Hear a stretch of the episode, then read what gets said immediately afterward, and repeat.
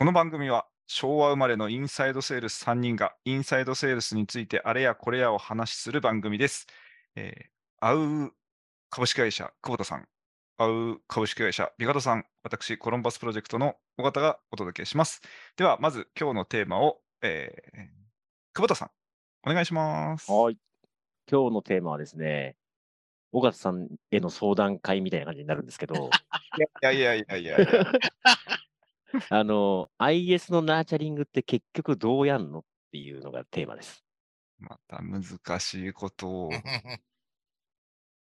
じはい。ゃあ、あ背景を、はい。はい。あの、よくまあナ、ナーチャリングは大事ですみたいな。それで、あの、温めてって案件化をしていきますみたいなのがあるじゃないですか。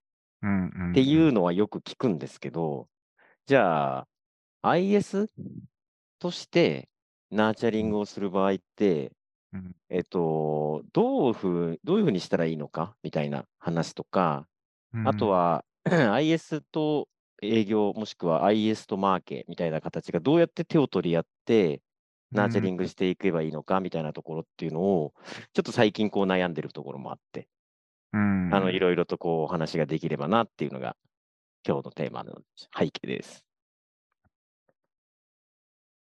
どうしましょうか、これ。なんか、その、小笠さんの中で、ええっ、と、最初は、セイハローでちょっと邪気にされたんだけど、うんうん。徐々に徐々に何回かやっていくうちに、結局仲良くなって、うんうん、えーまあ受注しました。みたいな経験があったら、そのプロセスってどうやりました？っていうのそうですね、そうそう。はい。多分希望だと思う。邪気にされたかどうかはわからないですけど、失注してから受注したのがありますね。ああ、それいいじゃないですか。うんうんあ、いいですか？失注はもうコンペで、一番最初は、あの、お声掛けいただいて、インサイドセールスを会社として立ち上げたいっていう話があって、今まで全然やってなかったと。もうマーケが、デジタルマーケから、インサイドから全部やると。広告からイベントから全部やると。まあうん元 HK のグループの方がですね、その会社に入って立ち上げるってなってたんですね。で、でその最初ののインサイドセールスの、まあ、コンペの時に参加させていただいて、うちは失注しましたっていう。で、えーうちは、えーあ、そうですね。で失注して、その1年弱、よ3月、2月か3月に失注して、翌年の1月からお仕事させていただいたっていう感じだったんですけど、うんあ、翌年っていうか、まあそうですね、翌年の1月から、だから10 9ヶ月後ぐらい。うんで、その間は、まあ、すごい大きい会社さんだったんで、仕事したかったんですよね。うんなんで、まずは、インサイドセールスの立ち上げってやっぱり簡単ではないので、ほとんどの場合、うまくいってないであろうっていう想定をしてました。うんなんで、え3ヶ月後ぐらいにちょこっと電話したんですよ。うんうんあの、尾形ですって。いや、ちょっとすごい気になってしまって、インサイドセールスのどうされたのかなってすみません。あの、本当聞きたくて電話しましたって言ったら、うーん、なんか打ち合わせします？とかって言われて。早いですね。なるほど。はいはいなるほど。まあ、それは、そこで言うと、その、私の中に、その取り組み自体が、まあ、とあるタイミングで、その、お客さんの中で不満足度が上がるということを大体知ってるってことなんですよね、人うんうんなので、そのタイミングでご連絡をして、えーまあ、四半期やっぱり経つと、3ヶ月って一つの塊なので、そこでやっぱ会社としても、そのどうだったんだっていうのも絶対聞くし、判断では何かしらちょっと次につながることを生み出していかないといけないから、えーそういう、そのタイミングで電話したっていうのはやっぱあります。うんそれで、まあ、その後に続いていくんですけど、その打ち合わせが終わった後、最初のその、あその失注して、まあ、久しぶりですって言ってお話しさせていただいた後に、まあ、そこからでも半年ぐらい経つわけですよ。半年後なんですよ。仕事もらえてなくて。で、その間に、やっぱり、えっと、世の中のニュースネタとかを、おうちの記事とかでは全くなくて、うん世の中のニュース記事とか、あの、ちょっと気になるような情報だったりを共有したりしたっていうのはあります、一つ。うんその、お客さんの課題解決に何かしらヒントになるんじゃないかなっていうことで、ちょっとここの説明もちょっと書いて、メールを何回か送ってたっていうのはあります。うんうんでそれはなんか、よくそのナーチャリングって自社のコンテンツがないと営業できないみたいに、あの、ナーチャリングできないみたいな話にもなるかもしれないですけど、あんまりそんなことはなくて、あの、これヒントになるかもっていうニュースネタだったら全然日経の記事とかでも全然 OK だと思うので、うんえーそういうことをしてましたと。で、もう一つは、あの、あ、そうですよ。インサイドセールス交流会に来ていただいたことがある方なんですよ。実は。おえーー、そうなんですねそう。なんです。一回そのインサイドセールス交流会に誘ったんですよ。そしたら、わかりました、行きますって言って来てくれて、えーえーだったんですよ。で、まあなんか興味があったんじゃないかなと思いますけど、来てくれて、あの、まあワイワイ言ってて。で、その後、下期あたりの時に、なんかちょっと、んもうインサイドじゃなくてもいいんで、なんかやらせてくださいよって。まあまあ営業、営業、まあ、それはお客さんも、あの、情報収集というか、いろいろ知見を高めたいっていう方だったから良かったっていうのもあるとは思いますけどね。うんそれで、あの、いろいろやりましょうよ、やらせてくださいよって言って、広告の提案をしたりとか、うんえーっと、コンテンツの提案をしたりとか、えー外部の企業さんと一緒にですね。とかってやってたんですけど、なかなかうまくいかなくて、えー受注はできなかったんですけど、12月ぐらいに、えーっと、ちょっと来てくれって話になって、で、ちょっともう拉致が開かなすぎるから、ちょっと、あの、何やれる？尾形言われて、何、えーっと、何やれる？何、え、インサイドをお受けするじゃないみたいなんですよ。お受けする。わけではなかったんですよ。お受けするわけではなくて、えーいや、こうこうこうで、こうこうこうで困っててって言われて、あ、いや、それはでも難しいですよねって、なすごい難しいこと言ってるんですよ。うんうん 言っていて、それで、でもうちだったらこうやって、まあ、まずはセールスフォースが入ってもいなかったんで、セールスフォースの導入から始めて、えー情報整理して、えーデータ解析して、まあ、スクリプト組んで、みたいなことをちょっといろいろ言ってたら、もういきなりじゃあプロジェクト入れって言われて、みたいな感じ。いやあんまりちょっとごめんなさい、参考にならなかったかもしれないんですけど、えーいくつか、まあ、汎用的なことで言うと、やっぱタイミング、あのその3ヶ月タームであったり、何かしらお客さんがそのブレブレ、あの心理的に揺さぶられてるようなタイミングだったりっていうのがあるっていうことを私は知っている。で、えーおそらくこういうタイミングがいいんじゃないかということをおおよそ思っているので、そのタイミングで連絡してるっていうのが一つ。別にナーチャリングっていうのは、そのいわゆる顧客育成とかでは全くなくて、えーお客まあ、僕らはそのプロジェクトを成功に導くってスローガン掲げてますけど、あの外のひ一、もうとある、えーアパーソンだったとしても、あの、なん。ですか、お客さん。の状況を聞いて、こういうことを知れたらためになるん。じゃないかなっていうことを全然あの提供するん。です。なんで、そういうスタンスで全然良くて、あの、ん まあ、他社の競合の情報を送るっていうのはあんまり、あの、私もしないですけど、でもその日経の記事だったりとか、ちょっと手が届かないような、その、まあ、大手さんの、例えばインサイドの事例だったりとか、まあ、あと海外の方とか、あまりちょっとなんかその競合とは触れないけども、有益な情報っていうのを提供するってことをやっていたのと、あとは、まあ、お客さんも営業を受け入れてくれたっていうのも、あ相手によるところもすごくあるとは思いますけど、えー一番はでもやっぱり課題があったってことじゃないですかね、ずっと。うんうん。うん、あで、まあ、私どもはそのインサイドセールスだけじゃなくて、マーケとか、まあ、あの売りにつながるようなプロセスを作っていくことを仕事にしているので、えー いろんなあの手この手で営業して、まあ、す最終的にですね、受注した後に言われたのは、ずっと営業してきてくれたって言われたんですよ。あーそうなんですよ。ずっと営業してきてくれたからねって言われて。だからそそういうのを好んでくれたからよかったっていうのもあるかもしれない。うんうんうんうんでも、一番は営業もそうですけど、やっぱ課題を、お客課題を解決しようっていう風なスタンスが、わ私の中ではそれがあの根幹かなというふうにはちょっと思ってなるほど。はい。そっか。なんかあうん。のーナーチャリングって大きく2つ種類がある気がしてるんですよ。ほえっと、え営業活動、い一度でもこう商談をして、そこからうんうん。止まっちゃってるものとか、失注しちゃったものへのナーチャリングと、うんうんうん。アポイントに至らない人をあ商談まで持っていくためのナーチャリングっていう2段階ある、2段階っていうか2種類ある気がしているんですね。うんうんうんうん。で、えっと、うちの場合は、えっうと、ん。前者は営業とこう、すり合わせて、うんでこうしかこのタイミングでこういうアプローチしてみよっかみたいなものを個別にやってたりもするんですよ。うん。うんうんうん。一方で前者の方っていうのが、あ、後者の方か。後者。のうん方っていうのが、あのうん。僕的にはなんかうまくいってないような気がしていて。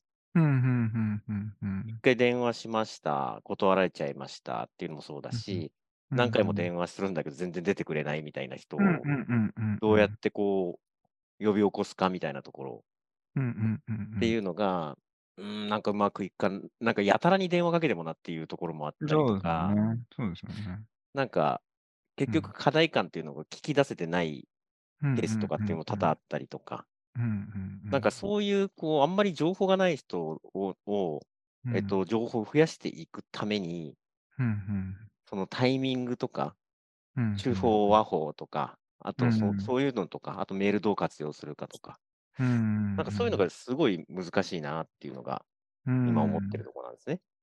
そうですね。うんうん。えー、え、そこなんか、帝さんないんですか？うーん、あの まあ、大体、あれですね、えー、コンテンツマーケやってましたけど、うん。自社のコンテンツがいっぱいありましたけど、さっき小川さんが言った別な切り口の情報をお渡しするっていうのはよくやってました。うんうんうん。なんで、うちのじゃなくて、まあ、うちのも、ま、混ぜ合わせるんですけれども、うん。えっ、と、で、さ、探らないといけなくてですね、な、何に課題があるのかみたいなところとか、うん。で、そこをお探りに行く感じなんですけど、結構何もない状態でどうですかっていうのはかなり厳しいうんかなって思っていて、うん。例えばセミナーに来ましたって言った時に、まあテーマがあるじゃないですか、セミナーとかの。うんうんで、せまあセミナーしかりだし、で、あとは資料ダウンロードとか起これば、それがまあどんなものであっても、まあタイトルとかがあるので、そこからなんとなく、あの、こういうことに、の情報を収集されてるんですよねって。だとしたらうんこういうのも、もしかしたらいいかもしれないって言ったところがまず最初に入る感じですね。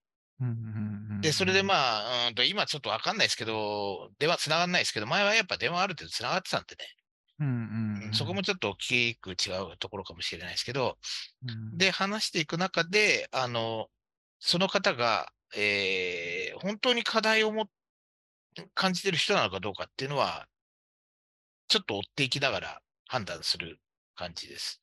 で、その人じゃなければ、誰がやってんのかっていう話になってくると思うので、うん。うん。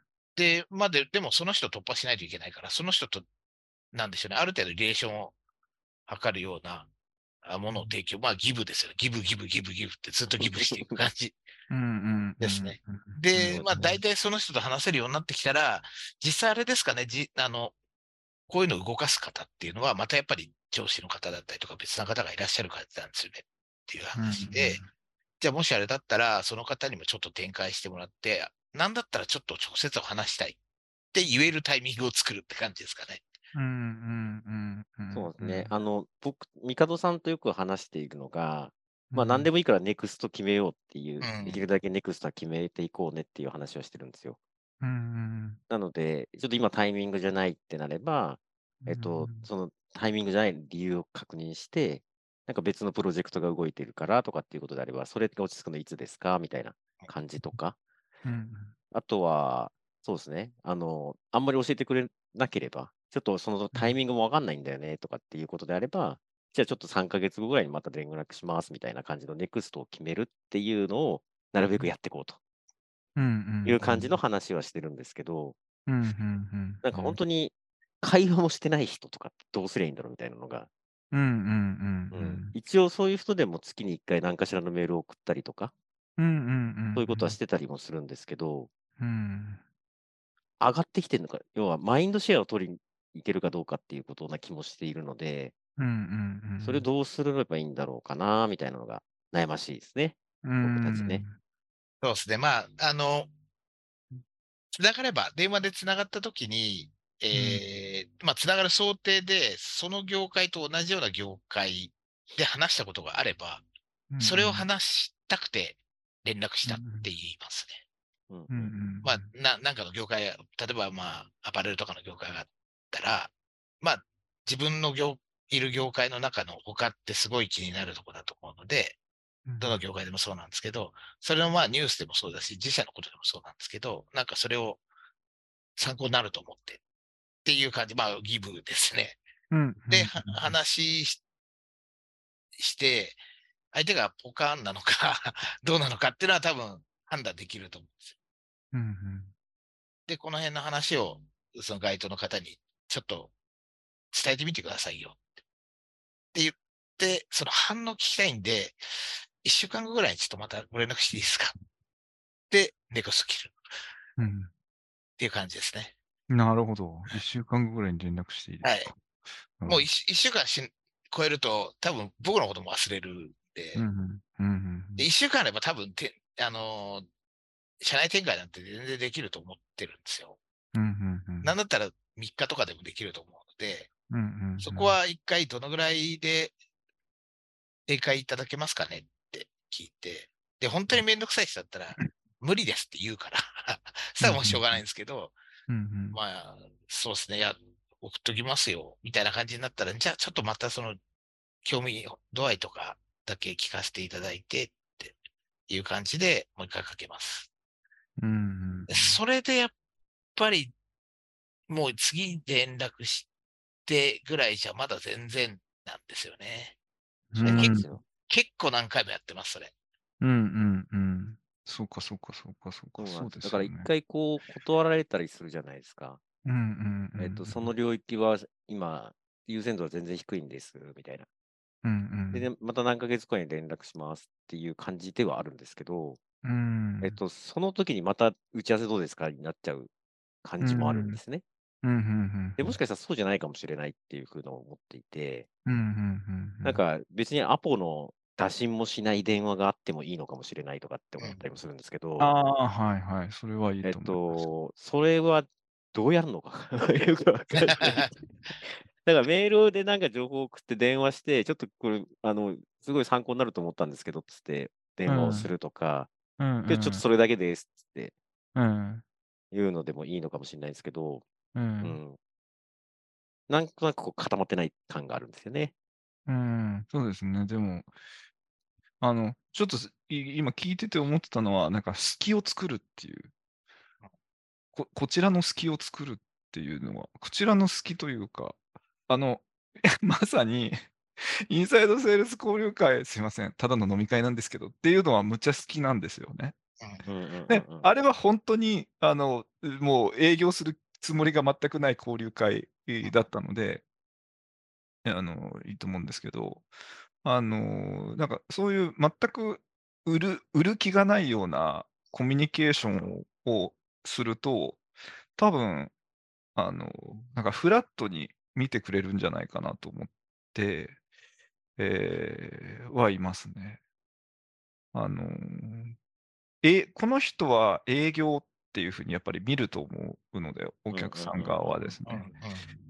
あの、なんで、む昔よく言ってたメルマガは、あの、コンバージョン取りたいメールと、そうではないインフォメールみたいな単純情報提供メールは、あの、もう4対1か、だからまあ、5通に1件ぐらいのプッシュ、プッシュ情報ぐらいで、えー良いと。それ以外は雑談じゃないんですけど、それぐらいの自分を知ってもらうぐらいの情報でもいいとかっていうのもありました、昔はですね。うんうんうんまあ、それよりも全然プッシュ、ずっとプッシュ打ってて、あの広告みたいに打っててもいいみたいな話も全然ありますけど、ラクスさんの情報とかうんうんありますけど、あのまあ、こう立てるみたいなうことはとてもいいんじゃないかなと思いますけどそうでね。すね。ちょっとそういうのやっていきたいですね。うん。うんうん。まあはい、とにかくね、会話の数、頻度とか、うん。まあ、頻度を高めるのは難しいかもしれないですけど、うん。えっと、会話の、なんていうんですかね、緊張感みたいなのをどうなくすかみたいなうんうんうんうんうん。とこですよね。向こうもそう、です、そうです、そうです、そうです。えっと、売られちゃうかもとか、なんかグイグイ来たら嫌かもっていう感じ。だし、はい僕らとして本音としてはアポええ取らしてようなんですけど、ええ。それをどうこう我慢して、まあでもさんのそう好き作るかっていう感じですよね。そうですね。それをやっぱり試す時が来たって感じですね。そうなんです 時が来た。なんか多分今、今の状態って、みうんんなに対して好きです、付き合ってくださいって言ってるんですよ。おお。はい。うんもうみんなに告白してるんですけど、うん。告白の前にやることってあるじゃないですか。お。はいあの、やっぱりこう、まあままず、まずこう、違うところから入って、徐々に知ってから、うん。いざ告白じゃないですか。じゃないと成功率落ちるでしょ。まあ実際行ってみれば。だからそれをちょっとやるときは来たなと思っていて。まあそうですね。はい。多分だから、言いたいのはすごい我慢して、アポくださいを我慢して、すちょっとあの、いや、今回は、えーすごくあなた、この間言ってたのに、あの、ためになるかなと思って、うん。ちょっとこんな情報があったんで、それだけちょっとお伝えしたくて、っていう感じでもいいなと思っていて、うんじゃあどうもありがとうございますって終わっちゃうみたいなね。うんうん、本当に1分と、1 1分とそうそう、1 30分とか、そうそうそうそう。そしたら向こうも時間取らないから、ああ、んなんか大丈夫だってな、安心感がちょっと出るじゃないですか。うんうんうん。まあ、なので、そういった方法をちょっとやっていって、少し、まあメールはね、結構埋もれちゃうので、一回そ、電話とかで実際に話して、でギブをしていいくと、後でちょっとメールも送っときますねって言えば、やっとそれで、能動的に見るようになる。うん。そっからは多分見る見てくれるんじゃないかなと思ってるんですよね。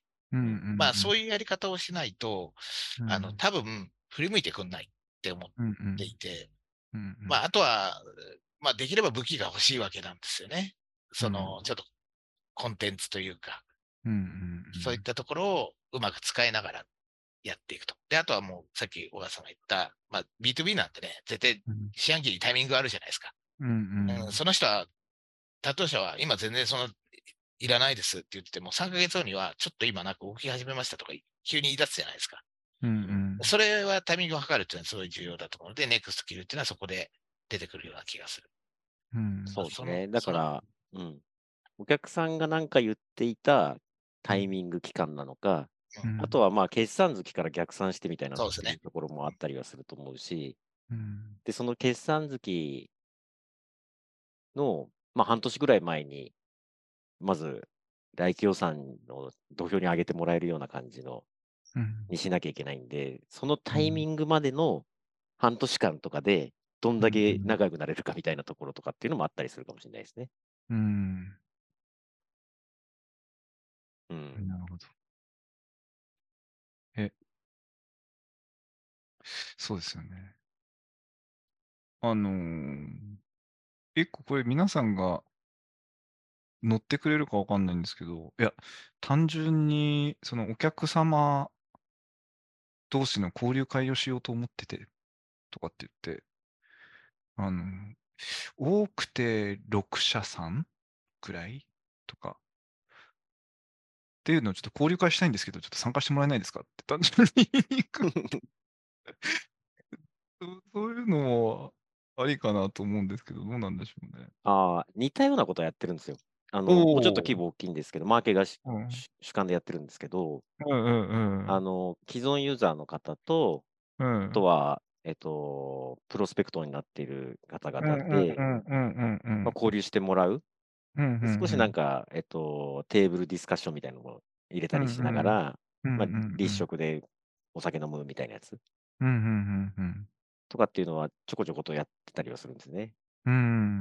それは結構来てくれる人はいるんですけど、新規の人は来ないですね。新規来ない？商談、商談をした人はそこそこ来てくれるんですよ。うんうんうんうんただ新規の人の割合は著しく低いのと、うん。まあ呼ぶのがなかなか難しい。うん。うんうん。なるほど。そうですね。まあ、行く方もある程度の他の方のメンバーも聞きたいだろうし、うんうん。えーちっちゃい会社じゃなかなかい参加できない感じですよね。多分。うんうん自信、自信がないと参加できない。自信そうながなんいと。ですよね。そうなんですよ。はい。はい。でもまあ、それは結構いいんでじゃない？もで、メールでずっと集客してたんで、うん。電話で、新規電話で呼んでみようかな。うん。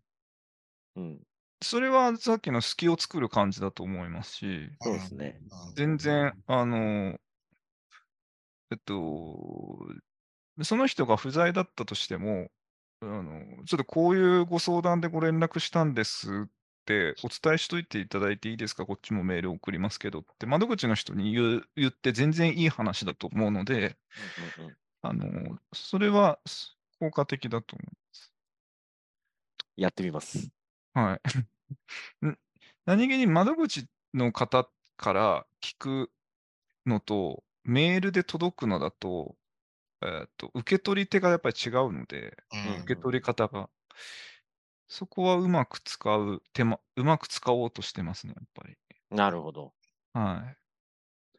好きね。好きですね。好き、好きは大事うん。ですよね。引き引くって感じですね。押すだけじゃなくて。僕、押すだけ、まあ、はい、思いっきり好きを作る。引く、引いてるつもりもあんまりないみたいな。あの、対等、対等なんですけど。あまあ、そっかそっか、そうですね。はい、はい。それでも、久保田さんはやっぱり飲むの好きだから、やっぱりそこはすごい出していいと思いますけど。いやでも飲むとめちゃくちゃになっちゃうもん。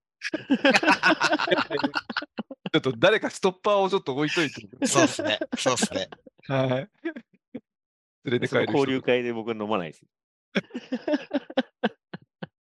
いや、だからそれ、それ見せると思いっきり好きになると思うんであ。まあそうですね。もう、もう全然、あの、喜んで出ると思いますよ、電話して。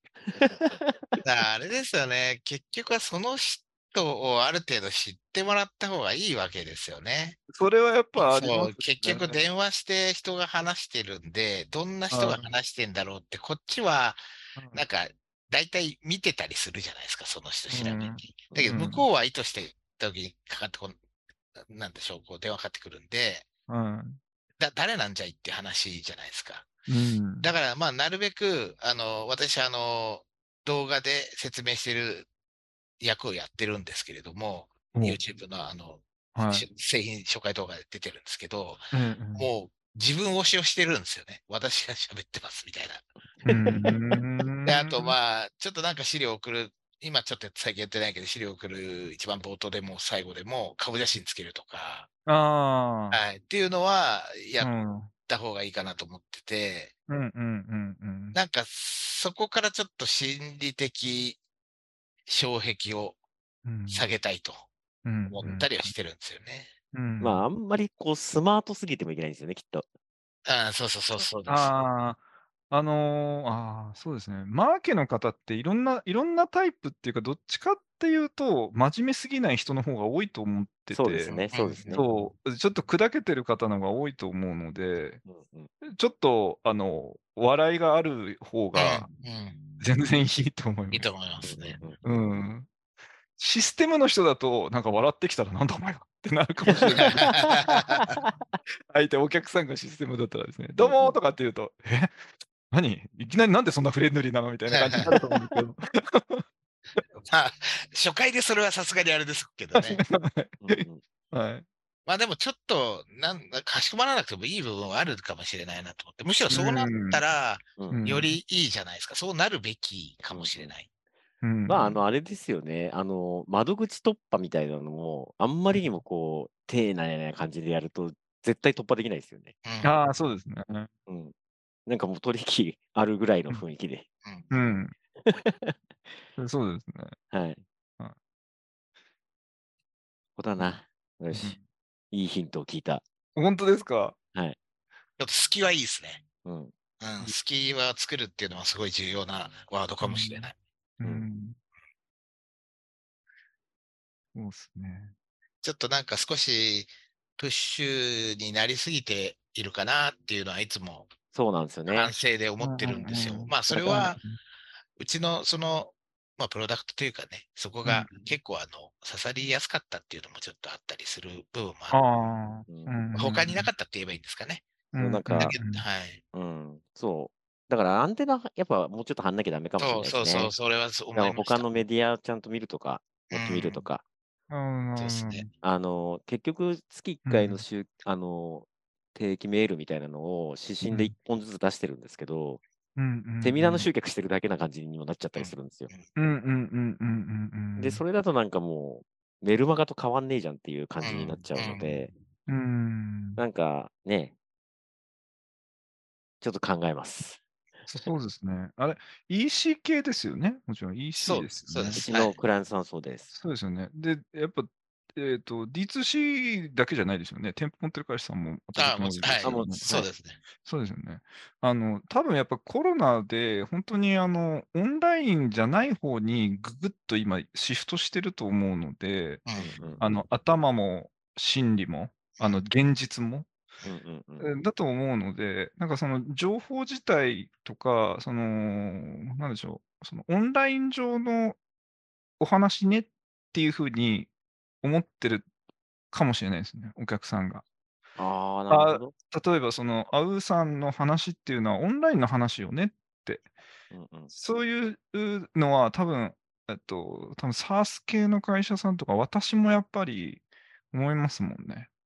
今うんうんリアルの方に視点がもうこっち、売り手の方はだってお客さんが来てるので、うん映ってるんですけうんど、だからオンラインの方はオンラインの方で今までの通りやってれば、そんなに力を入れるんではなく、ちょっとこのバランスをどうやって取っていこうとか、やっぱりリアルの方の活性化をもっとしたいっていう気持ちの方が今強いんじゃないかなと思って。ああ、でもそれはちょっとあるとあるかもしれないですね。はい。でちょっと前にそれは思ってて、その5類になるっていうところから、それは思ってる。5類に、あコロナあ五類にはい5類にはい。なるっていうところはちょっとネタにして、はい。えーだけど5類になってどうですかって実際に聞いたことがあったんですけど、うんだけどそれでもそんなに変わんないなっていうようなことだったりとか、まあ、むしろちょっと違う要素のところで盛り上がってるみたいなところを聞いたりして、えーそそれって同じ業界にも横展開できるので、なんか同じ話をしてどうですかって、うん。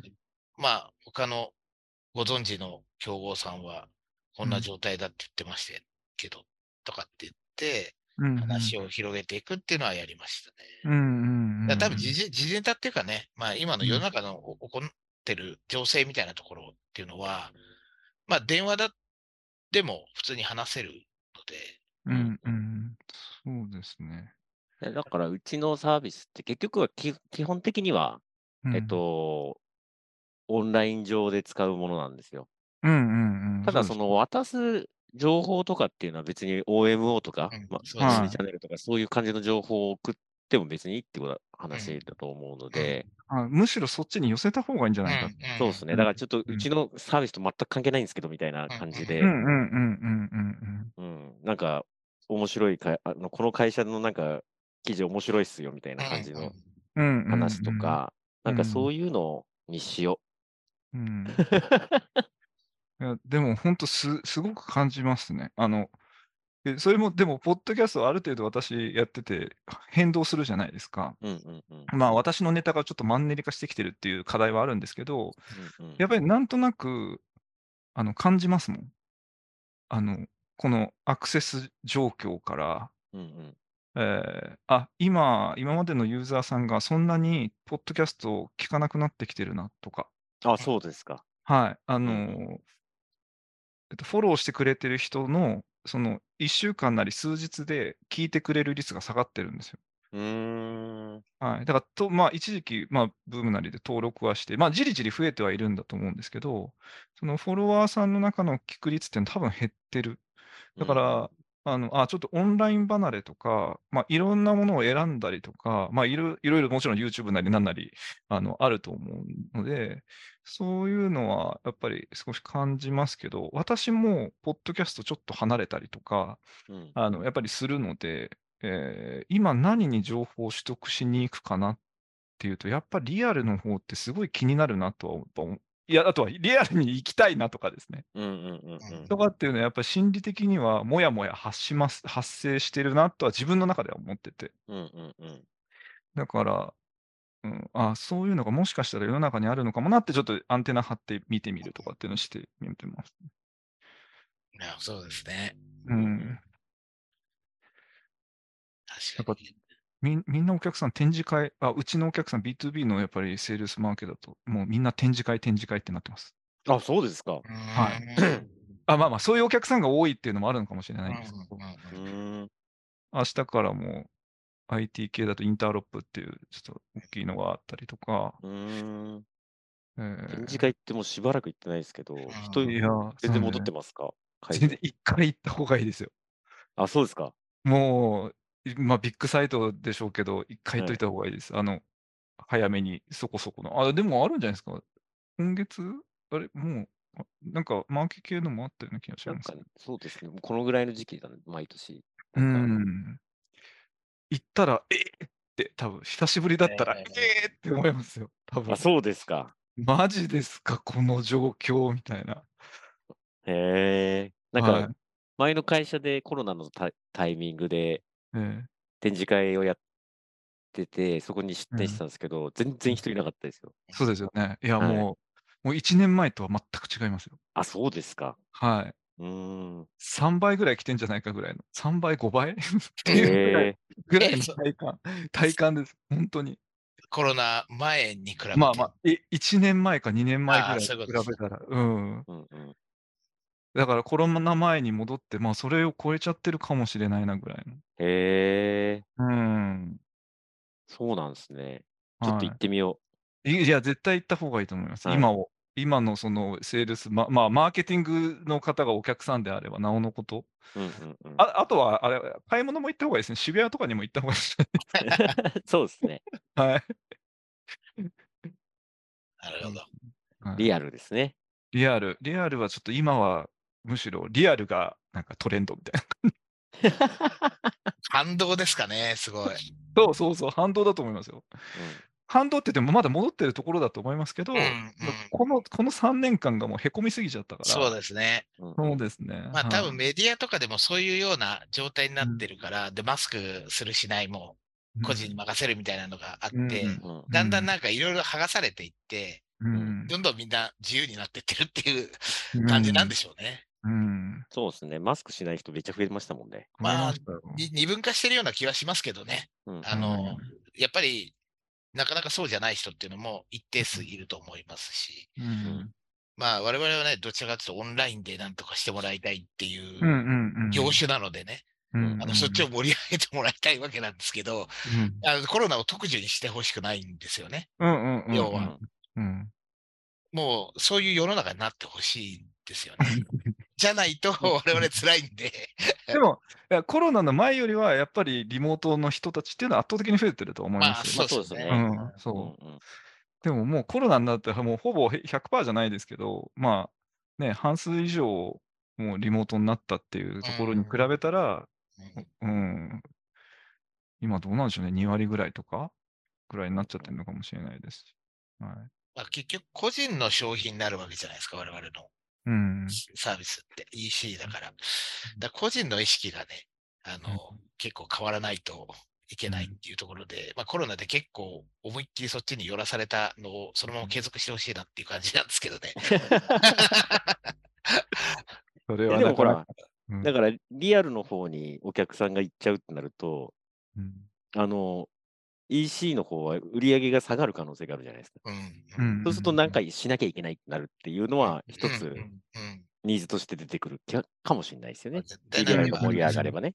うんでもやっぱりそうですね。あの、まあ、もう、オムニチャンネルが出た時から、両方使う人が一番購入の購買単価が、LTV が上がると思うんで、そうですねうんだから、その、それをどうやって作っていくかに、やっぱうんりさらに、まあ、注力していくってことかなと思いますけうんどね。そ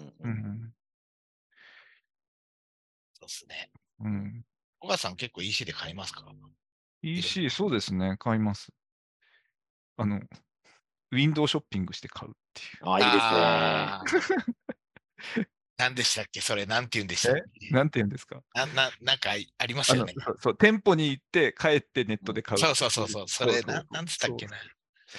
ででも、でもやっぱり店店舗で、あ、これいいなと思ったらやっぱり買っちゃったりすることは多いですけど、店舗でうーんってなって、やっぱりネットで買おうとするっていう行動はやっぱありますよね。うん。うんうん、これ以外にあるんじゃないかって思ったらネットで買いますよね、やっぱり。もっといいのがあるんじゃないかとか。うん。そうですね。うんまあ、そういう意味ではだいぶあれですよね。うんまあ、一般的な買い方に近しい状態になってきましたよね。まあそうですね。うんううんん。まあいずれにしても、月をどう作るかってことですね。ナーチャリングはそうですね。はうんい。好きであると。好き、好き。はい。はい推しの我慢をしなきゃいけない。今、今今我慢しどころだと思いますよ。確かに。ねそうですね。えうーうんん。マーケのメール、ちょっと、あとちょびっとしかないですけど、時間。えっと、マーケがメルマガを出してるじゃないですか。あそことどう絡み合うかっていうのも、なんか一個課題として僕ら持ってたりして。あー、そうですね。うん。うん、ちょっと私が両方見ちゃってるっていうのもあるんですけど、うんうんうん私は、あの、まあ、マーケし、マーケ側のこんあの企画もいいんですけど、うん営業側の企画でメールマガは配信した方が僕はいいと思ってますね。ああ、ははは。どうどういうことですかあの、いやいや、お客さんから話を聞いて、いやいや、今実はさ、やっぱ店舗がちょっと今忙しくてさ、みたいな、うんうんまあ、そんな話があって、え、あ、マジですか？なんか、何売り上げとかやっぱ上がってんですか？とか、なんか、え、店舗ごとやっぱ差はありますよね？とか、なんかいろいろ 聞いて、うんあ、うんうん。それちょっとメルマガネタでいいですね、みたいなのを、あの、マーケ、こういうネタでメルマガちょっと作れねえかって打診するっていう。ああ。なるほど。ただね、あまあ、すごいいいと思うんですけど、うちのマーケは結構ゆゆ自分たちはいでもあれですけど優秀で、お客さんうん回りしてるんですよ。ああ、そう、そう、それ大事ですよ。あの CS の定例に一緒に出たりだとか、うん。うん。そうだ、言ってましたよね。いや、うん素晴らしいと思いますよ。ね、すごいと思います。うん。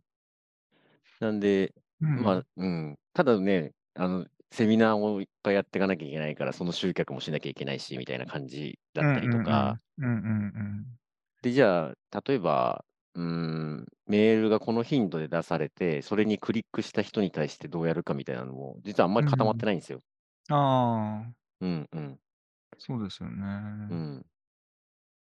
メールクリックしたら電話来ちゃうんだみたいな感じになってもあれだし、うんうんうんうん。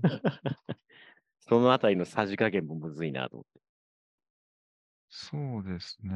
うん、うん。でも、なんか、一回接触してる人とかは、やっぱり深追いはあんましないですかね？その、マーケ起点のそのホッ、ホット的な、あの、うんホットリード判定されたような方々に何度も電話するみたいなのは、私はあんまりしなくて、で電話一本して繋がらなかったらメール送っておしまいっていう。うーん。す興味があったらそこで何か反応してくれるんじゃないかっていうのを送っくみたいな感じかなと思います。なるほど、なるほど。はい。まあ、レスをくれるぐらいでもう、なんか、まあ、なんでメールの内容はすごいやっぱ考えますかね。うん、うん。ただ、ただ、ご案内ですみたいな感じだったら何も反応しないと思うんですけど、ちょっと あの文脈、文脈持ってちょっと、こう、こう、こうじゃないかと思ってみたいなことをやっぱうんうんりしたためてメールを送る。あなそうたのですね。うん。それで反応がなかったときに、うんうん。またそのちょっと3ヶ月後とか、どっかのタイミングでまたアクションするんですよね。そうですね。そうですよね。だからはい一回は、一回はそこでしつこくはしないけど、はい。んなんとなくその次いつみたいなのは決められてるってことですよね。あ、それむむしろなんか逆に、あの何も動いてないときこそ電話するみたいな、一回電話を入れとこっかなみたいなので電話するみたいなのもあります。うん。でも2ヶ月前にこういう反応してるから、一回ちょっと電話でことづて残しといてもらって、またちょっと、ちょっとしたら電話しようかなみたいうん。な。うん存在をちょっとチラチラ見せておく。いそうですね。はい。でもなんかすごい追いかけてこない。なんか、いや、いやうん。もう、ま、こっちが忙しくなっちゃったりもするんで、私良くないんですけどね。うんうん。そうなんですよね。うん。対象者がどんどん増えてくると、うん。追い切れないっていうのは正直あったりはしますけどね。うん。うん。わかりました。でも今日はいいうんアドバイスをいただいたと思ってます。ほんとですはい。か？です。ありがとうございます。はい。じゃあどうしましょう、おまとめしますか？おまとめ、はい。はい。もう、隙を作ると。うん。隙を作る、はい。あの、推しばかりじゃ、人は自分のことを好きになってくれないよとうん。いうことで、どれだけこう、隙を作って、ある種スマートじゃない部分っていうのをどう出していくかうん。うん。